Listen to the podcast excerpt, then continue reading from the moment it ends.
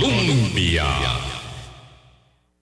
Con un país en sintonía, ¿qué tal? ¿Cómo están? Muy buenos días, bienvenidas, bienvenidos a nuestra ventana de opinión. Iniciamos una semana más aquí en estos 16 años apoyando la deliberación democrática del país con, eh, eh, por supuesto, el aval, el respaldo de nuestra casa Columbia, la emisora que está en el corazón del pueblo. Disfrutamos tanto, tanto del programa del viernes, Boris, que eh, de verdad se los quiero recomendar en el homenaje que le hicimos a nuestros compañeros de Pólvora en Abril y a nuestra casa.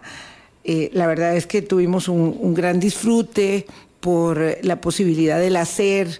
Y, esto que es una expresión de cultura, por supuesto, pero además de la capacidad de los medios de llevar eh, instrucción, la verdad es que mm, y, historia amena, contada de manera tan amena, la verdad es que sé que hay muchas personas que quieren eh, seguir la radionovela, lo digo porque me lo han preguntado, entonces pueden este, buscarla en columbia.co.cr y ya vamos a tener además toda la serie en un solo bloque para que la puedan seguir. ¿Qué tal de fin de semana? Muy bien, muy bien, Vilma. Buenos días y buenos días a todos los amigos y amigas de Hablando Claro. Sí, fue un programa muy bonito. Además, vos sabes que yo desde hace muchos años ando con la cantaleta y con la cantaleta de que los medios debemos subirnos en las plataformas digitales, que lo hemos hecho un poco tardío.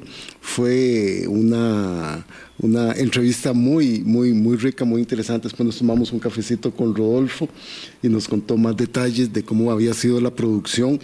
Y para celebrarle su Y para celebrarle su llegada a los 50 años. Entonces, sí, hay que seguir haciendo todos los esfuerzos posibles por seguir consolidando todos los medios de comunicación este, que le permiten a la sociedad tener ventanas, ventanas para discernir, para discutir, para argumentar, para dialogar, para disentir. Eso es absolutamente necesario. Y hoy vamos a hablar de un tema que nos... Eh, que nos agrupa. Es que nos, nos toca a todos. nos toca a todos. No hay eh, pues debe haber, sí, claro, la identidad, la defensa de los valores, eh, de la identidad patria, el republicanismo que nos caracteriza. Eh, hay, muchas cosas importantes, ¿verdad?, alrededor de de la que nos unimos. Pero vamos a ver si hay una institución que nos cobija, que nos refleja en las decisiones acertadísimas que desde el siglo pasado este país adoptó eh, y que implican el estandarte de la seguridad social y del Estado Social de Derecho, pues es obviamente la Caja Costarricense de Seguro Social. Y a mí me complace mucho poder conversar esta mañana con doña Marielos Alfaro, que es una de las personas que tiene mayor acopio de experiencia y conocimiento sobre la complejidad de esta institución, porque tuvo el privilegio y la responsabilidad enorme de estar ahí prácticamente nueve años bajo las administraciones de Luis Guillermo Solís, de Carlos Alvarado y un poco, eh, unos meses bajo la administración eh, de Rodrigo Chávez. Y por supuesto queríamos hace muchas semanas conversar con ella y teníamos esta cita ya hecha hace como, yo diría que como un mes, para poder este, evaluar, entender qué es lo que está pasando en la Caja Costarricense de Seguro Social. Marielos Alfaro, muy, muy buenos días. Representante en la Caja de Seguro Social de los empresarios, todo ese tiempo, casi nueve años, se me olvidó decirlo. Buenos días. Muchísimas gracias, Vilma, Boris, muy buenos días. Gracias por el gusto de compartir con ustedes acá micrófono y poder conversar de un tema que nos interesa a todos.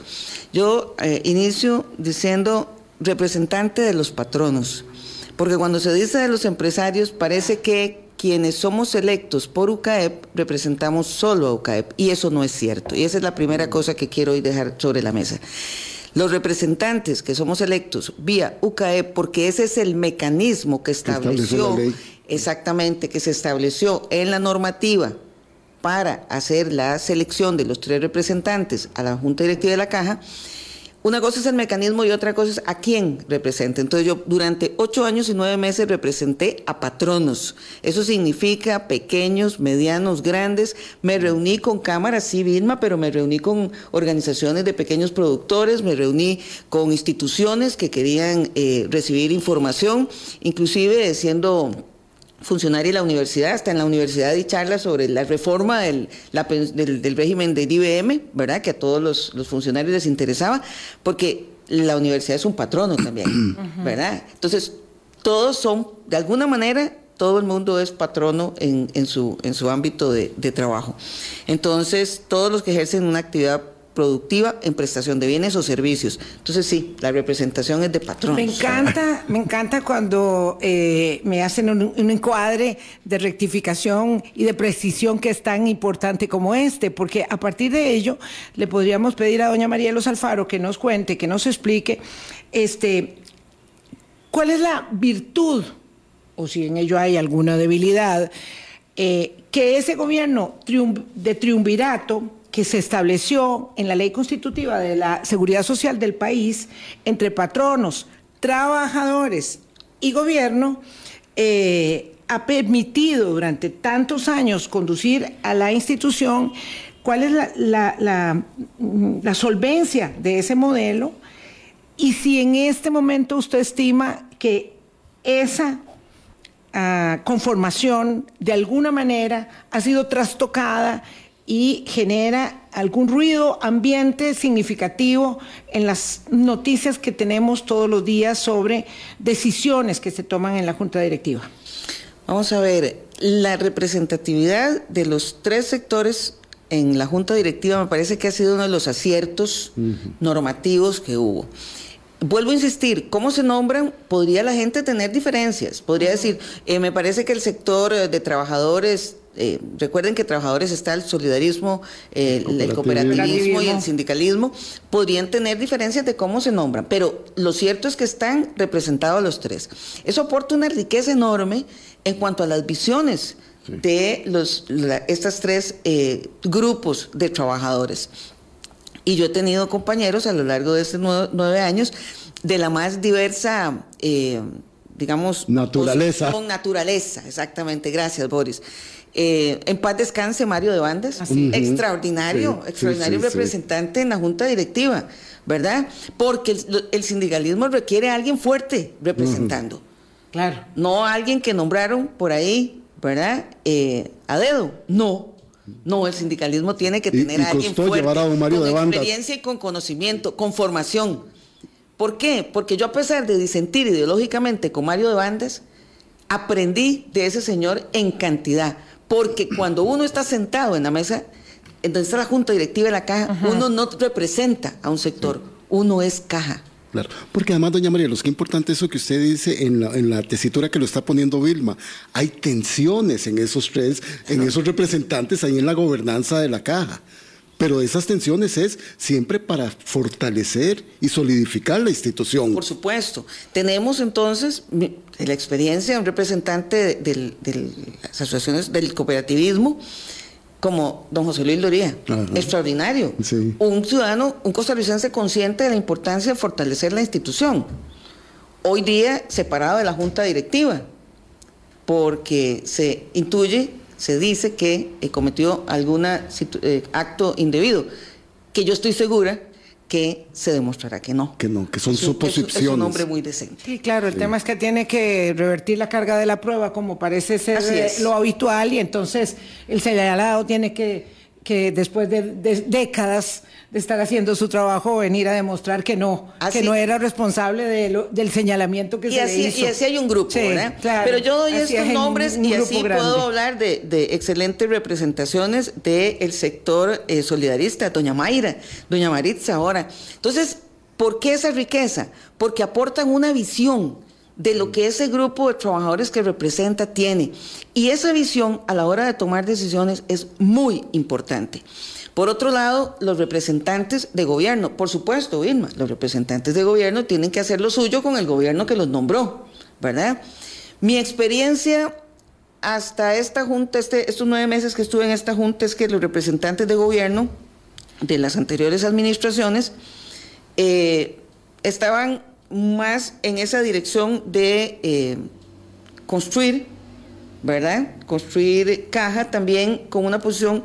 Yo tuve la posibilidad de estar con don Luis Guillermo, ¿verdad? Cuando tomó las decisiones de pagar algunos extras, eh, pagar parte de la deuda de la caja, a ver cómo hacía.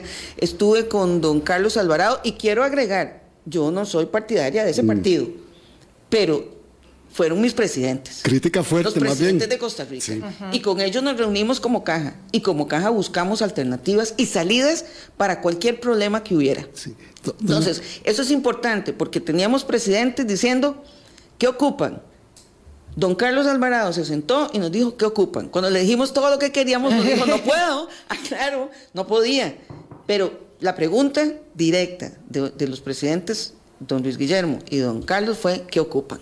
Y quien me está escuchando y sabe que no soy PAC, dirá, uy, qué sorpresa escuchar a Marielo decir eso. No, no es sorpresa, porque cuando yo soy miembro de la Junta Directiva de una institución como la Caja, para mí es vital el contacto con el gobierno, el saber cuál es la dirección política que el gobierno tiene. Y eso me lo dan los tres representantes que están en la Junta Directiva.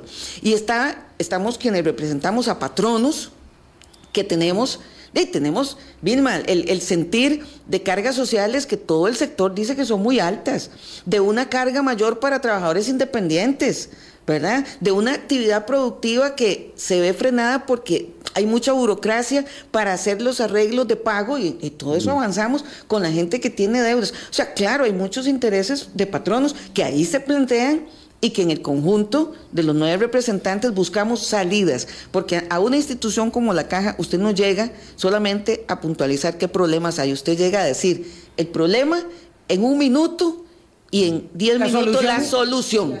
Y me la pone sobre la mesa ya y no me haga caritas, porque usted está ahí sentado para actuar, para avanzar, para avanzar, no para detener. Doña María, los nueve años son, es un buen tracto, ¿verdad?, de haber estado ahí en la Junta Directiva se hicieron pagos y abonos a la deuda, se planteó un plan de inversiones como nunca había tenido la Caja del Seguro Social, se atendió una pandemia. Entonces, el papel que tuvo la Junta Directiva durante este tiempo y usted estando allí fue muy fuerte. ¿Qué es lo que está pasando ahora, doña Marielos? Sí, vamos a ver. Durante esos nueve años, toda la gestión de la caja, que es una institución muy compleja. Y yo creo que a ustedes no les tengo que explicar para nada, Boris, la complejidad de la institución. Durante ese periodo, un directivo tiene que enfrentar temas de infraestructura, de logística, médicos, administrativos, de pensiones. Entonces, imagínense ustedes la complejidad. Cuando tú me preguntas qué está pasando ahora, están en el año de aprendizaje. ¿Me entendés? Y perdonen que sea tan franca. Esta junta directiva que está ahora, excepto el licenciado eh, de representantes de los patronos, que es... Eh, el único que quedó. El único que quedó, eh, exactamente, Adrián Torrealba. Sí. Adrián Torrealba es el único que quedó de quienes empezamos en esta administración, de los que fuimos juramentados la primera el único que quedó desde mayo del 2022. Claro, exactamente.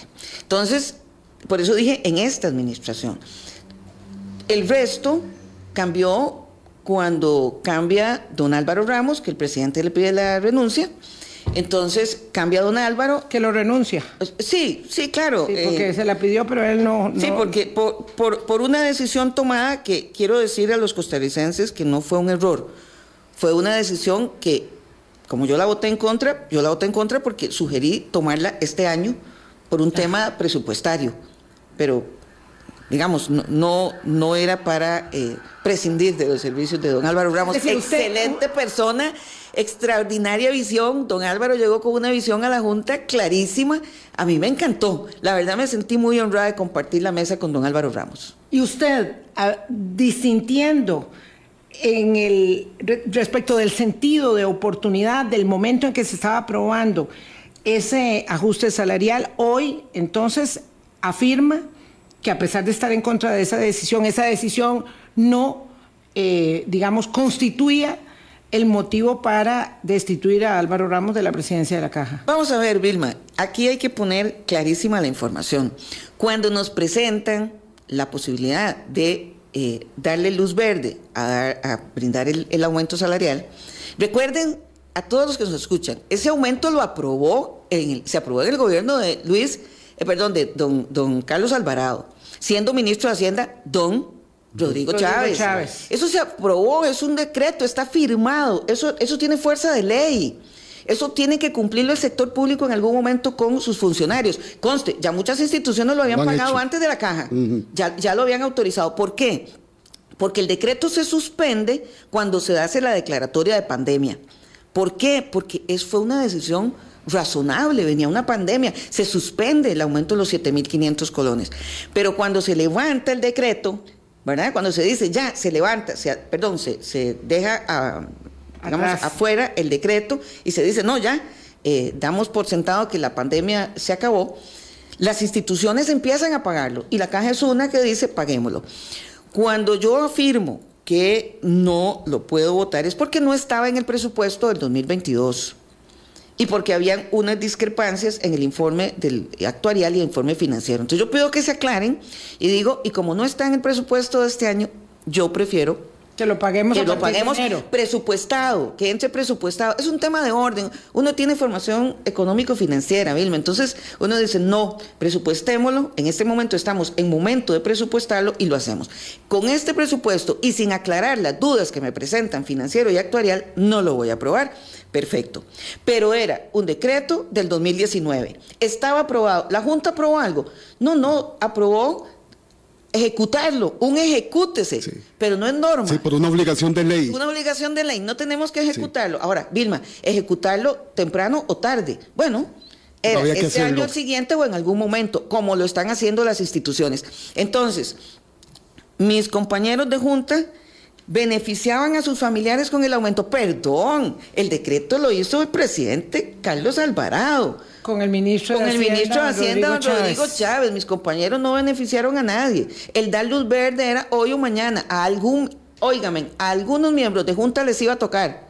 Les tocó a estos. Y ellos decidieron que por la pandemia el personal merecía el aumento y tomaron la decisión. Doña María, solo un paréntesis porque me parece muy importante. Usted está diciendo que su objeción en ese momento fue por motivos presupuestarios, no porque no existieran los recursos ni estos hicieran un grave eh, daño a las finanzas de la caja. Es que, vamos a ver, Boris, si hacían un grave daño, y te lo voy a, devolver de una manera más compleja, si hacían un grave daño, había que ir a reclamar a Carlos Alvarado y a, Rodrigo Chávez que hubiesen decretado un aumento de 7.500 colones por mes.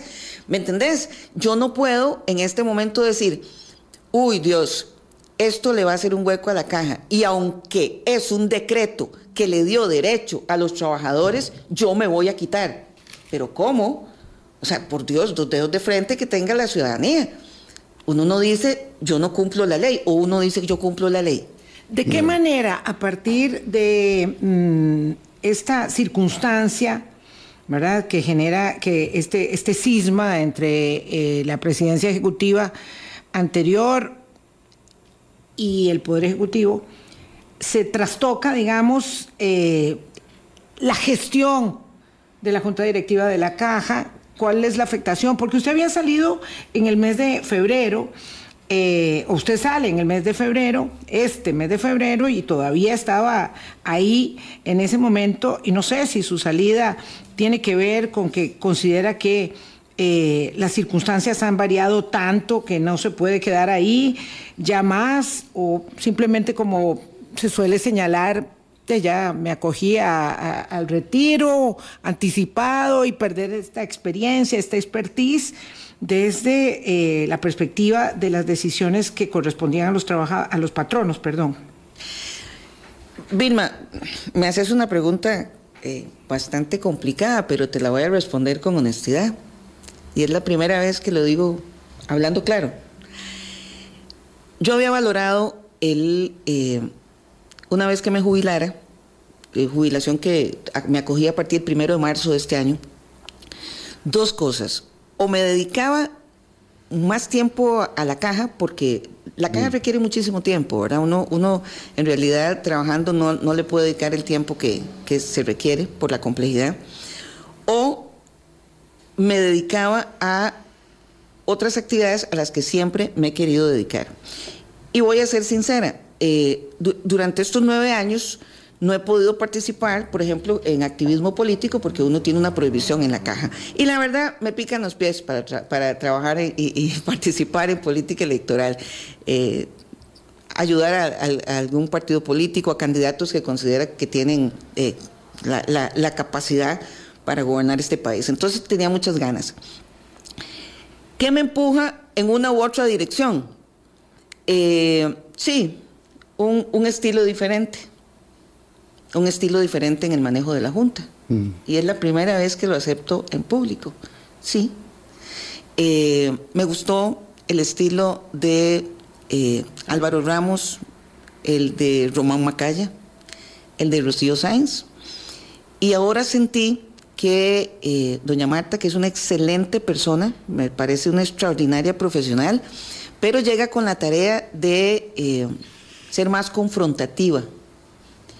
Y ya uno después de estar nueve años en la institución, uno sabe, y no solo en la institución, Vilma y Boris, que estar muchísimos años, más de dos décadas, en política, uno tiene claridad, pero así absoluta, de que si uno llega a destruir la institucionalidad, cualquiera que sea, si uno llega con la intención de golpear, no hablamos de destruir, de golpear institucionalidad, recuperarse es muy difícil. Las instituciones de este país son las que hoy nos tienen donde estamos. En el índice de calidad institucional que se acaba de publicar, que lo publica la Fundación Friedrich Naumann para la Libertad, y la Red Liberal de América Latina, se muestra que Costa Rica es uno de los países con mayor solidez en materia institucional y que eso nos sostiene frente a los países que hoy enfrenta Latinoamérica, unas crisis, y ahí tenemos a Nicaragua que ni se diga, Venezuela terrible, veamos Ecuador, veamos Chile que cayó también, que ha caído en una crisis enorme, una Argentina que está en una mm. crisis política que, que termina siendo una crisis fiscal, una crisis financiera, una crisis social.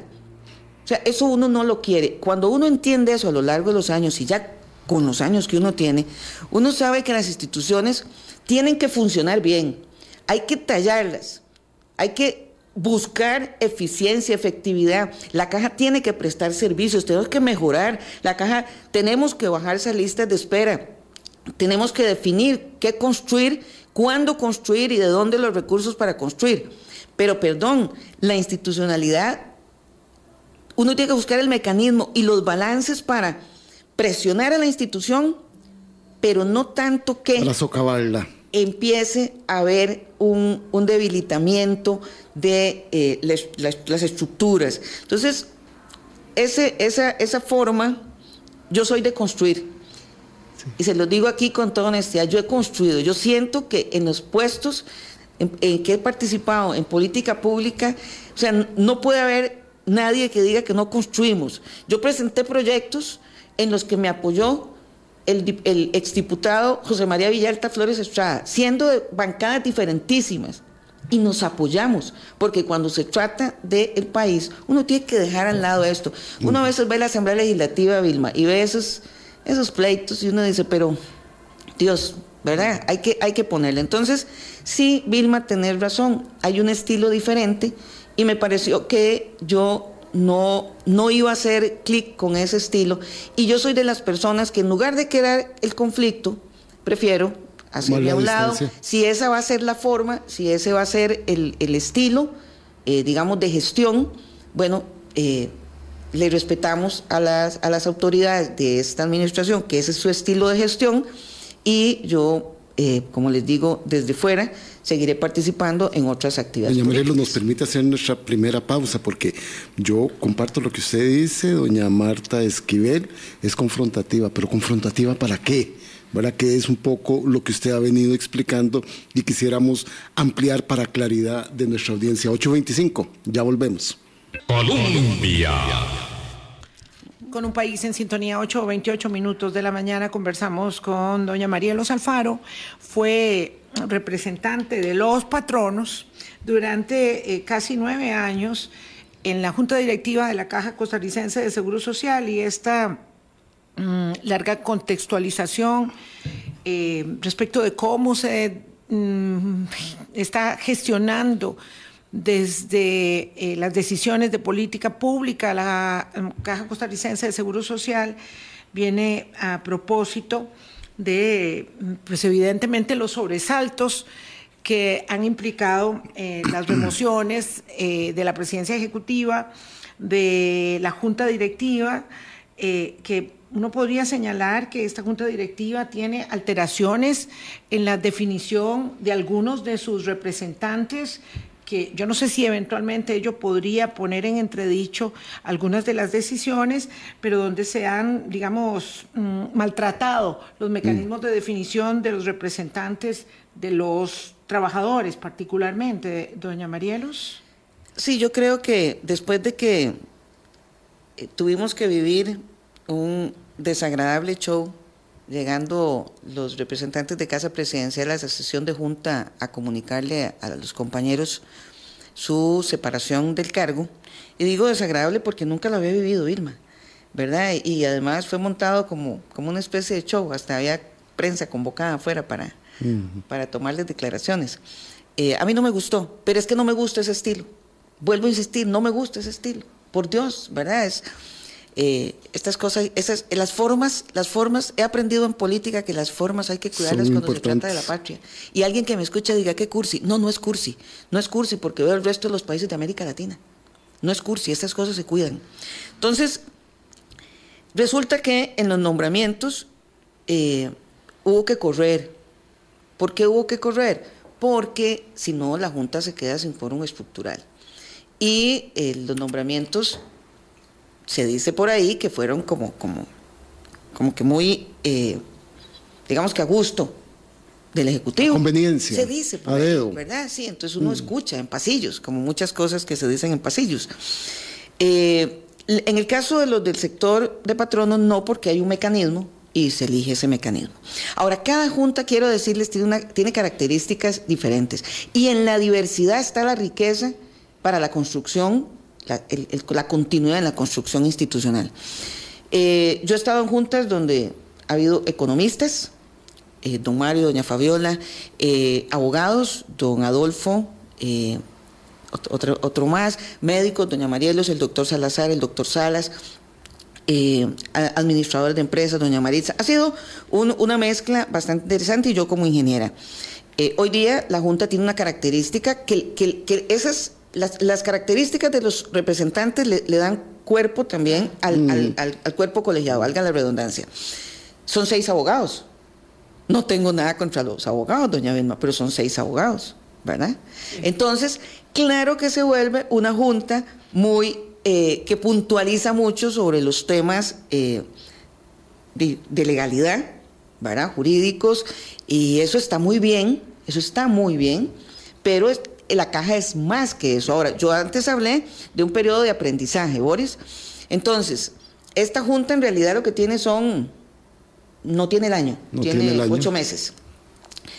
Y si ustedes me preguntan a mí, Marilos, ¿cuánto se tarda uno para entender la caja y, ejercer el puesto directivo ya al 100%? El mínimo es un año, y lo normal es que a los dos años, igual que en cualquier puesto de gobierno, uno ya entiende la lógica de la institución, entiende eh, la complejidad, ya tiene mm, mapeado el tema financiero, mapeado el tema médico, mapeado el tema logístico.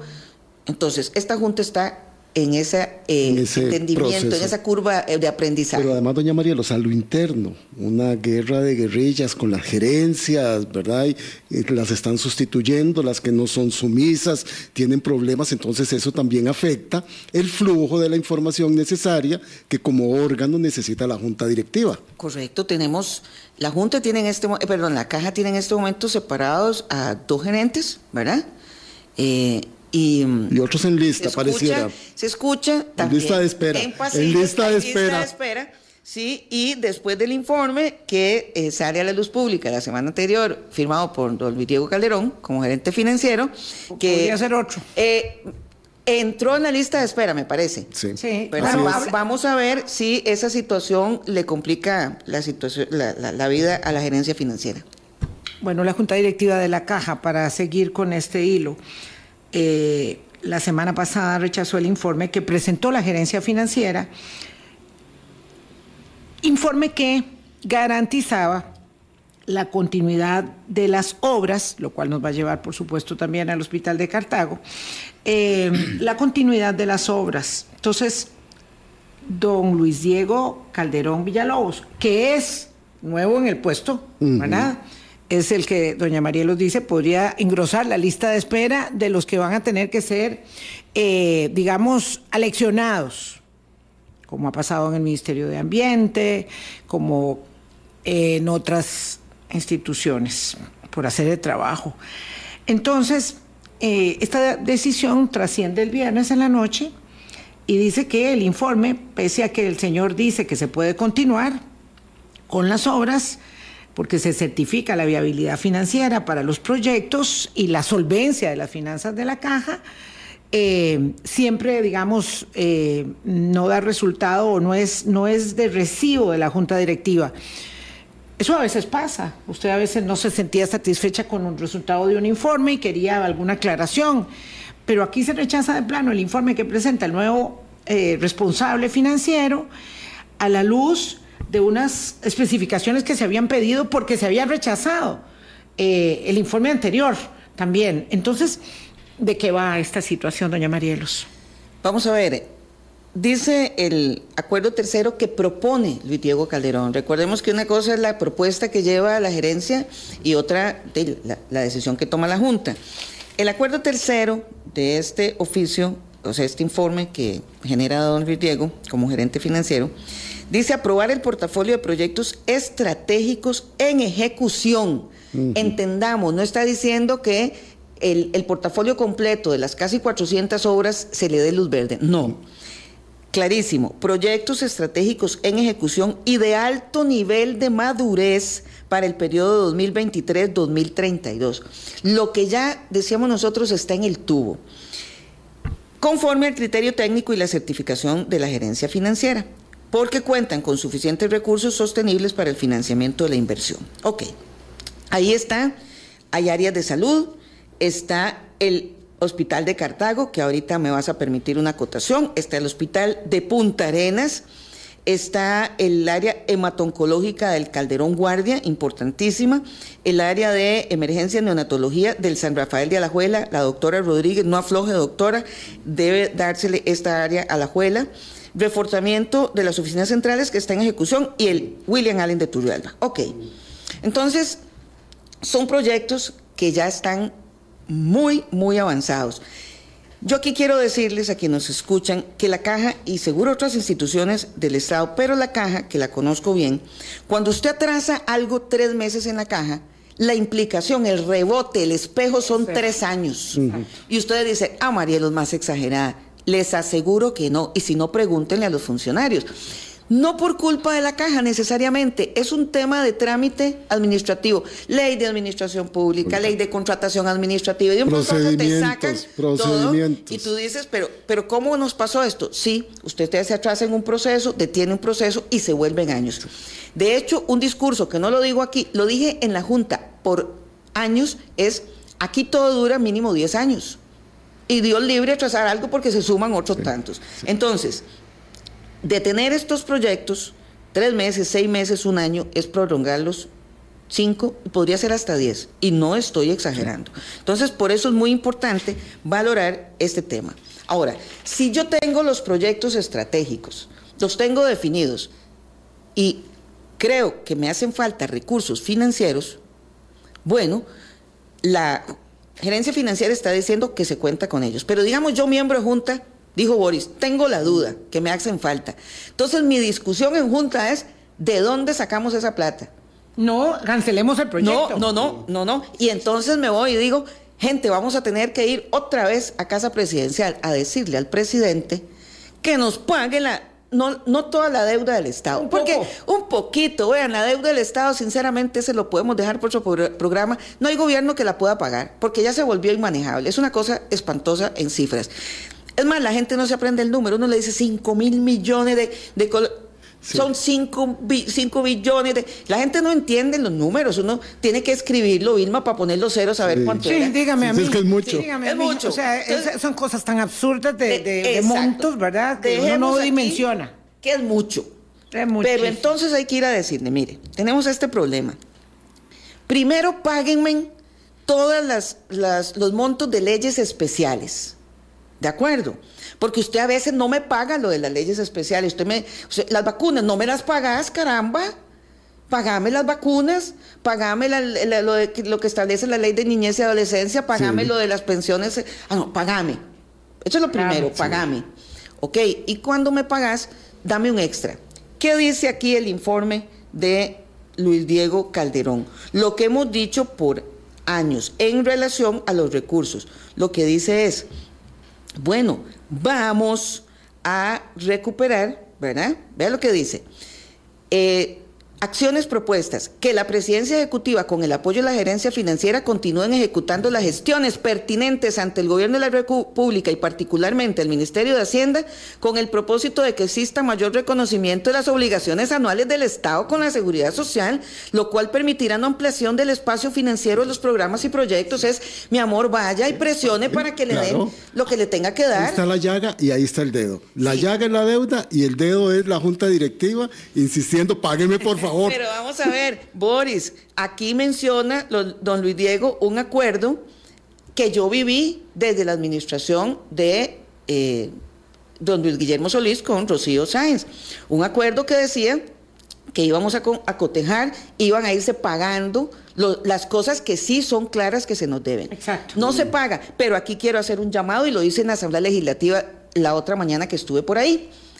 Perdón, diputados de la República, todos se dan por el pecho con el tema de la caja, pero llega el presupuesto de la República, no se incluyen los montos para la caja, igual lo aprueban.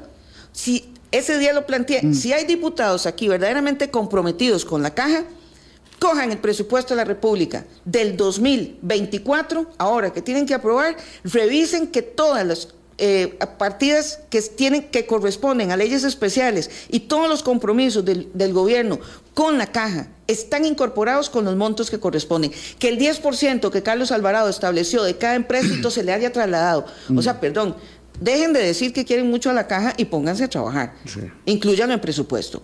Y el gobierno de la República, sí, Puede ser que no haya suficiente plata, pero perdón, usted le debe a la caja, no me haga caritas, páguele.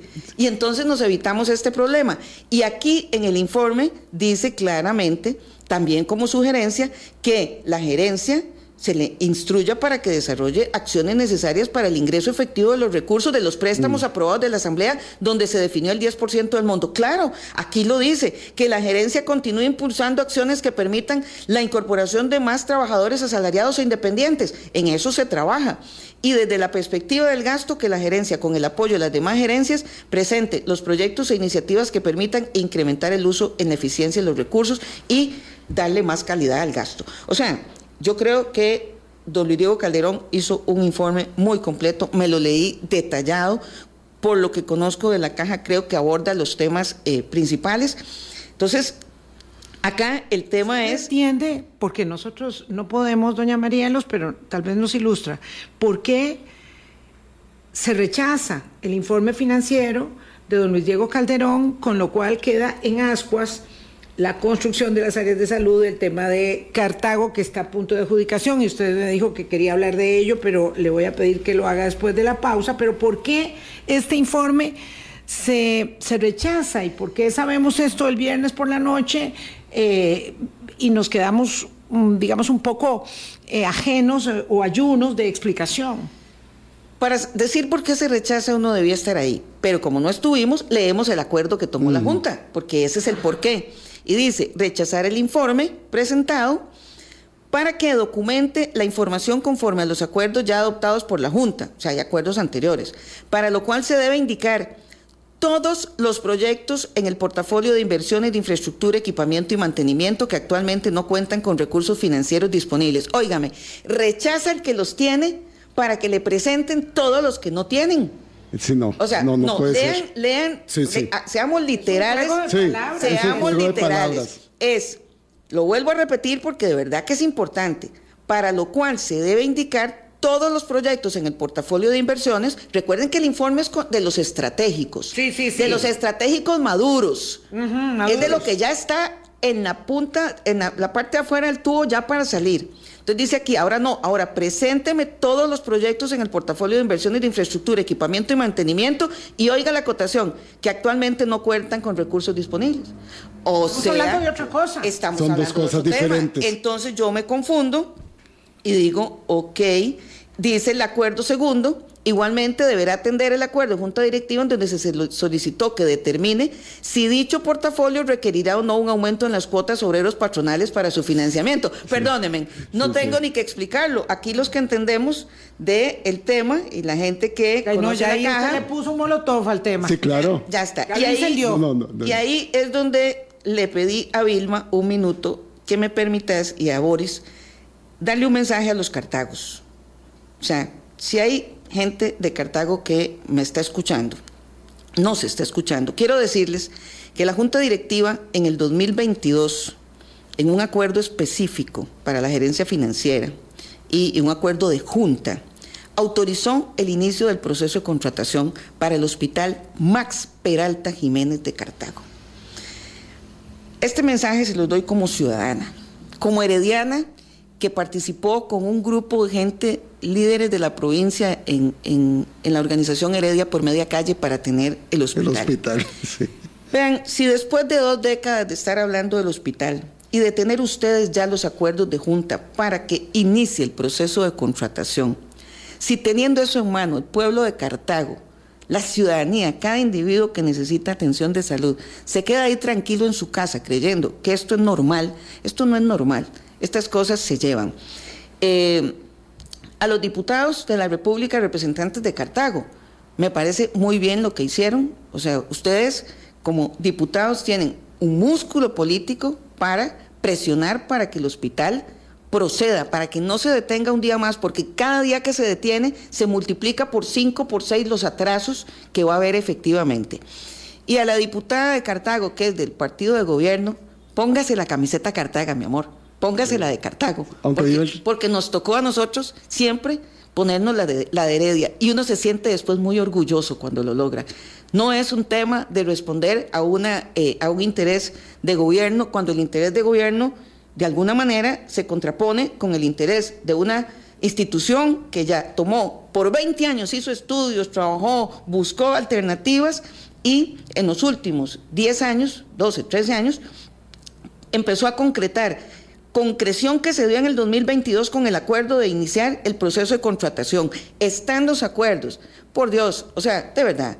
O sea, respondan al pueblo de Cartago. Sí, yo, bien. como ciudadana, aquí me quito cualquier otro sombrero. Yo pelearía por mi hospital. Sí. Aquí nada más bien mantener a la pausa, porque estamos a punto de que se adjudique la construcción. Y entonces lo que está diciendo doña María es muy importante. Si se atrasa ese proceso, que podría ser a finales de junio, otra vez tendrían que volver a iniciar los procedimientos y ahí es donde comienzan a sumar años, sino que nos digan los puntalenenses y los cartagos mismos a los que está aludiendo doña Marielos.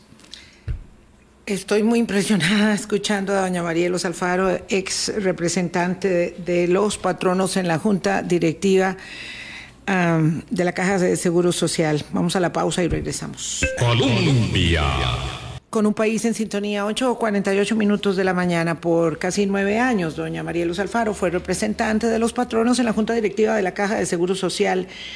Um, hay una eh, sensación, ¿verdad?, de, de, de, incertidumbre, de inestabilidad. A lo interno de la institución uno lo, lo percibe muy bien con los eh, las informaciones que fluyen, ¿verdad? Miedo, Pero Vilma, a lo miedo, externo, hay, hay, miedo. Sí, a lo externo, este, la, la, circunstancia siempre noticiosa que es la caja se nota también muy, muy trastocada. Usted cuando empezó a conversar con nosotros, doña Marielo, habló de un término que me parece sustantivo, es que ustedes ahí desde la Junta Directiva siempre en la tarea de construir caja. Este, esta es una organización en la que descansa tanto de la paz social del país, que tiene tantos desafíos, que requiere siempre muchos más recursos, porque además hay que atender eh, la diversificación de todas las problemáticas que eh, el buen vivir nos ha derivado porque eso significa enfermedades más complejas, eh, mucho más sofisticación en la atención, como usted decía, de una unidad de neonatología que hace falta en Alajuela o una hematología que haga falta en el Calderón. Por supuesto, el hospital de Cartago, que es una cosa ya dramática, y muchas otras necesidades. Entonces, eh, la visión de la política pública, cómo debería articularse ahora que sentimos que hay un trastocamiento de la autonomía, de la gestión de la junta directiva de la caja y una injerencia tan, tan fuerte del Ejecutivo sobre el día a día de la institución. Vamos a ver, la institución tiene planes estratégicos y políticas definidas desde hace muchos años que se revisan cada periodo. Hay una política de sostenibilidad financiera, hay una, una política y una visión sobre eh, cómo atender todo el tema de salud y demás. Eso debe revisarse cada vez. Por eso, cada junta, la riqueza tal vez del cambio cada cuatro años está en revisar con nuevos ojos eh, las políticas que están eh, y de manera rápida hacer los ajustes. ¿Verdad? Esto porque recordad que son los mismos cuatro años de gobierno. O sea, mm. si, si el gobierno se queda mucho tiempo eh, criticando al anterior o, en barrio al lado, en, las cosas sin hacer, eh, los 48 meses se van volando. No puede hacer después. Recuerden que a hoy ya este gobierno le quedan 35 meses y contando en reversa. Y tiene una junta directiva empezando. Exactamente. Entonces, uno tiene que tener claros los plazos. En planificación, quienes trabajamos en proyectos, lo que decimos es, ¿cuánto tiempo tengo? ¿Cuántos recursos tengo? ¿Y qué, y qué situación, qué objetivos debo cumplir? ¿Cuáles son las metas? ¿Verdad? ¿Y qué situaciones complejas tengo para lograr cumplir las metas? Entonces, esa construcción, Vilma, pasa por entender que, voy a dar un ejemplo, que listas de espera han habido cualquier cantidad de estrategias ¿Cuál es la situación que tenemos? Bueno, una altísima demanda, porque este servicio de salud atiende todas las enfermedades y todas las afectaciones que los ciudadanos tenemos. No pasa en otros servicios de salud, ¿verdad? Vengo de Argentina donde me dicen eh, que el cáncer no. Y yo digo, ¿cómo? El cáncer no. No, eso no está dentro de mi seguro de salud. Santo Dios. Entonces yo vengo muy agradecida con esto. Y me ha tocado en las nuevas actividades que tengo, que sí, cuando di declaraciones lo planteé, estoy, eh, soy miembro de la Red Liberal eh, de América Latina y eh, con la Fundación Fieris Nauman para la Libertad estamos haciendo trabajo en diferentes países latinoamericanos, viendo la situación política y definiendo políticas públicas muy orientadas a los temas de expertise de cada uno de los integrantes. Entonces, a mí los temas que, que más me, me, me, me permiten desarrollarme son el tema ambiental, la educación y la salud. Entonces, ves otros países y ves esas realidades. Entonces, eh, acá nosotros tenemos una institución en la que al atenderlo todo y construir para que eso ocurra, hay, hay, planteamientos que hay que hacerse, hay políticas, hay que revisar, pero cada, cada vez que vos tomas algo tenés que resolver rápidamente y seguir construyendo. Entonces, ¿qué nos pasa con la institución? Hay situaciones complejas, sí. Tema financiero, como dije, eso hay que tocar gobierno y hay que buscar un acuerdo y hay que buscar apalancamiento. Un tema que a la gente no le gusta y que quedó ahí en, un en el acuerdo de la Junta, pero es que no es que quede en el acuerdo, es que hay que hablar de esto con Costa Rica. Tenemos que subir las cuotas, tenemos que, aportar un poquito más. Que me escuche toda la audiencia, sí. Sí. Y yo soy de la tesis de que sí. Ustedes saben que nosotros aportamos la, la, cuota obrero, yo, yo soy jubilada del sistema de IBM, estoy con el sistema universal. No tengo ningún otro sistema, ni estoy en sistemas de privilegio. Ok. Resulta que el aporte era 3 y un poquito por ciento. No se puede. No se puede. Para, para que tengamos una pensión del 60% mínimo, que es lo que aspiramos, no podés con eso. Hay que subirlo. ¿Cómo lo hacemos? Bueno, un poquito más nosotros, los trabajadores. Bueno, un sistema de que ya se ha dicho, la pensión consumo, que se grave un porcentaje del impuesto al valor agregado. O busquemos una salida. Pero Boris, busquemos una salida. Esto no es de hablar mucho. ¿Me entienden? Esto es de concretar las propuestas. En el seguro de salud tenemos que, y con esto, con esto termino, Vilma, y podemos retomarlo en algún momento. Claro que sí. Vean, en el sistema de salud, ¿qué es lo que pasa? Una persona afilia a tres, a cuatro. ¿Ustedes creen que con lo que paga una sola persona entra toda una familia? Bueno, aquí somos solidarios en el sistema. Aquí es un sistema universal pero no se le puede sacar más. No se puede hacer, como es que dicen, chocolate sin, cacao. Y aquí nos está faltando cacao porque hay familias, hay grupos familiares que pagan por uno y reciben por cinco. Vamos a tener que buscar cómo aportar un poquito más. ¿Verdad? Pero, pero no nos cerremos a, ese tema de aportar poco más. Que el patrón aporte un poco más, perdónenme, pero no porque el, el tema de la competitividad y la productividad de este país pasa porque ya las cargas a, los patronos son muy altas. Pero nosotros, que somos los que recibimos la pensión, no podemos aportar un poquito más. Es que la pensión no es de nadie más, es mía. Entonces, vamos a tener que aportar un poquito más para evitar las, las, las, situaciones difíciles financieras y llegar a puntos de quiebre en la situación de la estabilidad financiera de la caja. Gracias, doña Marielos, por el trabajo, por la expertise, por eh, transmitirnos con tanta contundencia sus opiniones eh, asentadas en la vivencia de la Junta Directiva de la Caja del Seguro Social por tantos años. Me duele mucho que se haya ido de, ese puesto eh, y ojalá que algún buen proyecto político que el país está urgiendo la rescate. Gracias y volvemos a conversar, por supuesto. Sí, muy interesante. Gracias. doña María Luz. Muchas gracias. Un gusto estar aquí. Pásenla muy bien. Hasta mañana. Chao.